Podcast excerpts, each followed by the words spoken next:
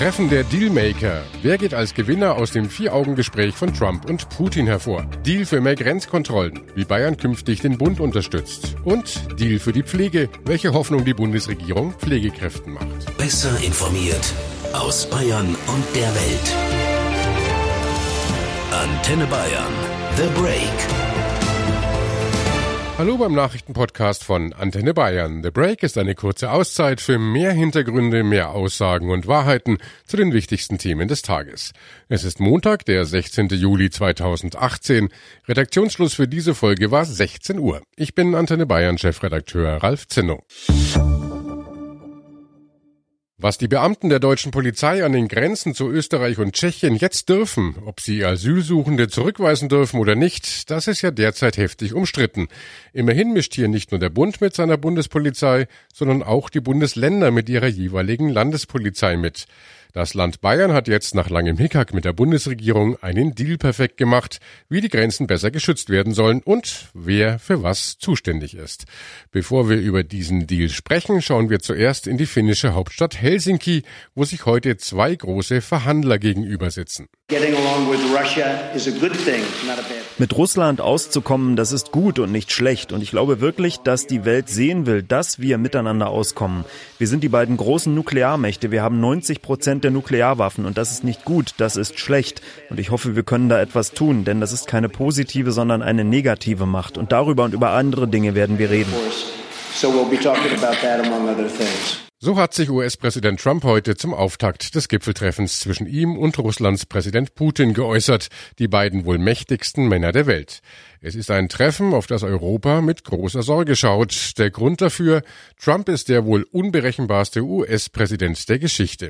Keiner weiß, was er als nächstes vorhat. Die EU befürchtet deshalb, dass Trump Putin im Alleingang irgendwelche Zugeständnisse machen könnte, sei es beim Thema Ukraine-Krise oder der russischen Annexion der Krim. Oder auch Syrien, wo Putin das Regime von Machthaber Assad unterstützt. Wir wollten wissen, was von einem Gigantentreffen wie zwischen Trump und Putin zu erwarten ist oder sogar zu befürchten ist.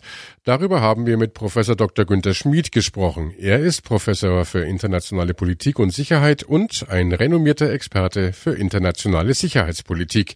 Ihn haben wir gefragt, ob sich die beiden Männer überhaupt auf Augenhöhe begegnen. Wenn ich mir die Biografie von Wladimir Putin anschaue, KGB-Resident in Dresden 85 bis 90, von 90 bis 2000 alle wichtigen Positionen, stellvertretender Ministerpräsident, KGB-Chef, der Mann war ja alles, bevor er dann im, Januar 2000 Präsident wurde.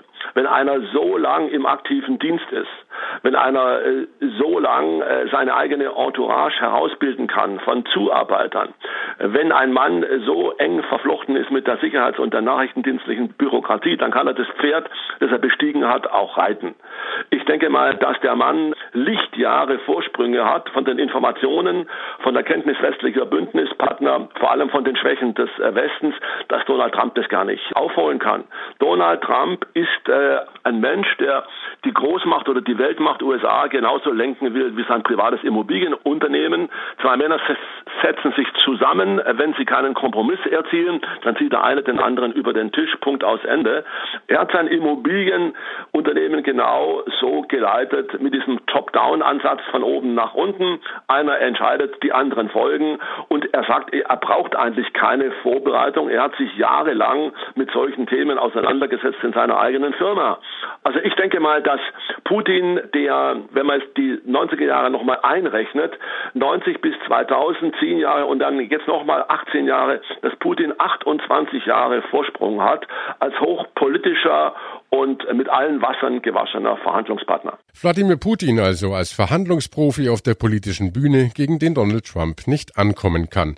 Das Treffen in Helsinki, also eine reine Showveranstaltung? Gut möglich, aber das heißt nicht, dass das Gespräch keine Gefahren birgt. Ich glaube, die Gefahr ist, dass Donald Trump kein politischer Mensch ist, dass er äh, nicht kompromissfähig ist, dass äh, Donald Trump auch nicht die ganzen Hintergründe und die ganze Geschichte der amerikanisch-russischen Beziehungen kennt, weil Donald Trump eben nicht liest, hat er wahrscheinlich alle wichtigen Dossiers, die ihm seine Mitarbeiter angefertigt haben, nur zur Hälfte gelesen. Es ist eigentlich ein, ein Mensch, der Politik nicht geschichtlich fundieren kann, der nie ein politisches Amt hatte, der also die strategische Bedeutung der russisch-amerikanischen Beziehungen gar nicht kennt, während Putin sie aus dem FF herleiten kann.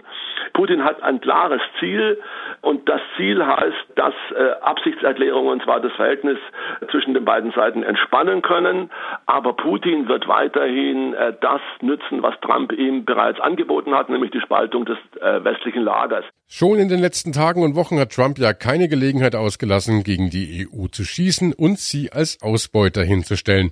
Stand die EU also schon vor dem Trump-Putin-Treffen als Verlierer fest? Trump wird nach wie vor sagen, wir sind die Hauptdealmaker, Europa ist aus dem strategischen Spiel. Wenn über wichtige strategische Fragen verhandelt wird, dann machen wir das nicht mit den Europäern, sondern dann machen es die Großen unter vier Augen. Das ist Trumps Ziel. Insgesamt äh, verstärkt Trump diesen Trend, dass er letztendlich mit Multilateralismus nichts anfangen kann und dass er die Wertegemeinschaft des Westens nicht als Wert sieht. Also man könnte sagen, Amerikanismus statt Globalismus. Für Trump gibt es keine internationale Gemeinschaft. Für Trump gibt es nur Wettbewerber und Konkurrenten. Donald Trump sieht die internationale Gemeinschaft eben als eine Arena, wie er mal gesagt hat, des Kampfes, in der um persönliche und um materielle Vorteile gerungen wird zwischen Staaten, zwischen Nationen, zwischen Wirtschaftsunternehmen und, und, und. Also Donald Trump äh, ist kein Multilateralist. Ein düsteres Bild also, was Professor Günter Schmid von den europäisch-amerikanischen Verhältnissen zeichnet. Für den Experten in Sachen internationale Politik aber auch eine Chance für Europa. Dass der Westen durchaus jetzt äh, sieht, wir müssen, Europa muss sich neu positionieren. Der Westen muss daraus die Konsequenz ziehen und äh, mehr auf eigene Beine stehen. Das heißt, mehr für seine eigene Sicherheit und Verteidigung zu tun, neue Bündnispartner zu suchen.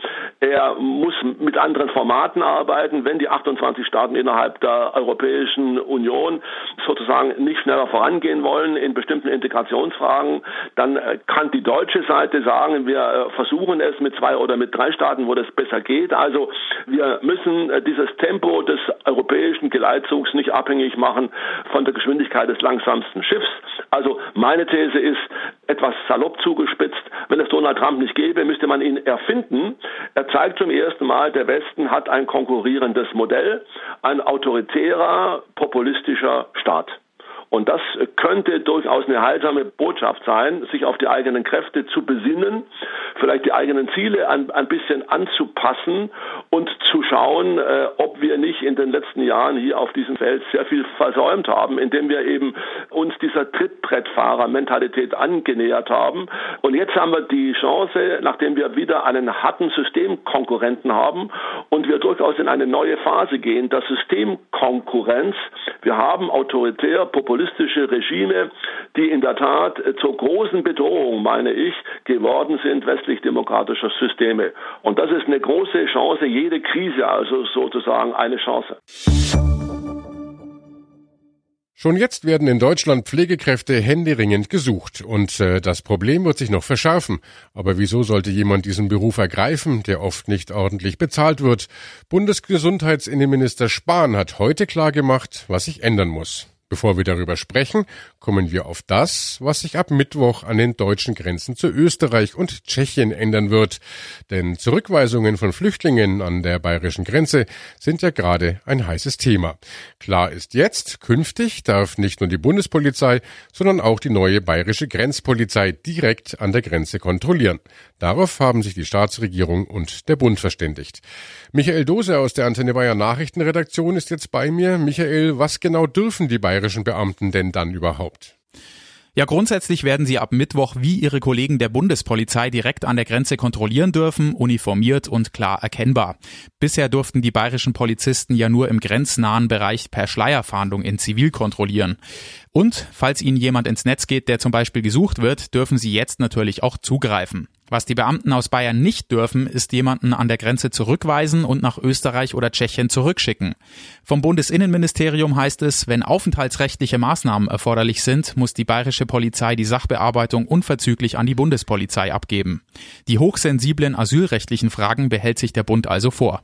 Das heißt, der Bund hat nach wie vor den Hut auf, wenn es um die Überwachung der deutschen Grenze geht.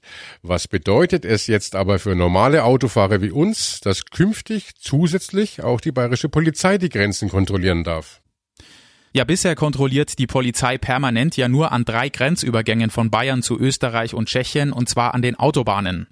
Wenn es um zusätzliche dauerhafte Kontrollen geht, versucht Bayerns Innenminister Hermann Entwarnung zu geben. Wir werden nicht weitere äh, Übergänge ganztägig äh, sieben Tage die Woche kontrollieren, wie an der A3, A8 und A93, sondern es ist eher daran gedacht, wie die Bundespolizei das heute schon zum Teil macht, äh, dass wir an einzelnen Grenzübergängen von Startstraßen, von Bundesstraßen für ein paar Stunden mal kontrollieren. Die eine äh, mal die Bundespolizei, an einer anderen Straße die Landespolizei und am darauffolgenden Tag schon wieder an anderen Übergängen, sodass sie letztendlich auch für etwaige Schleuser oder Kriminelle eben auch nicht berechenbar ist. Auf wieder anderen Straßen führen wir Schleierfahndung durch, auch da mal die Bundespolizei, mal die Landespolizei.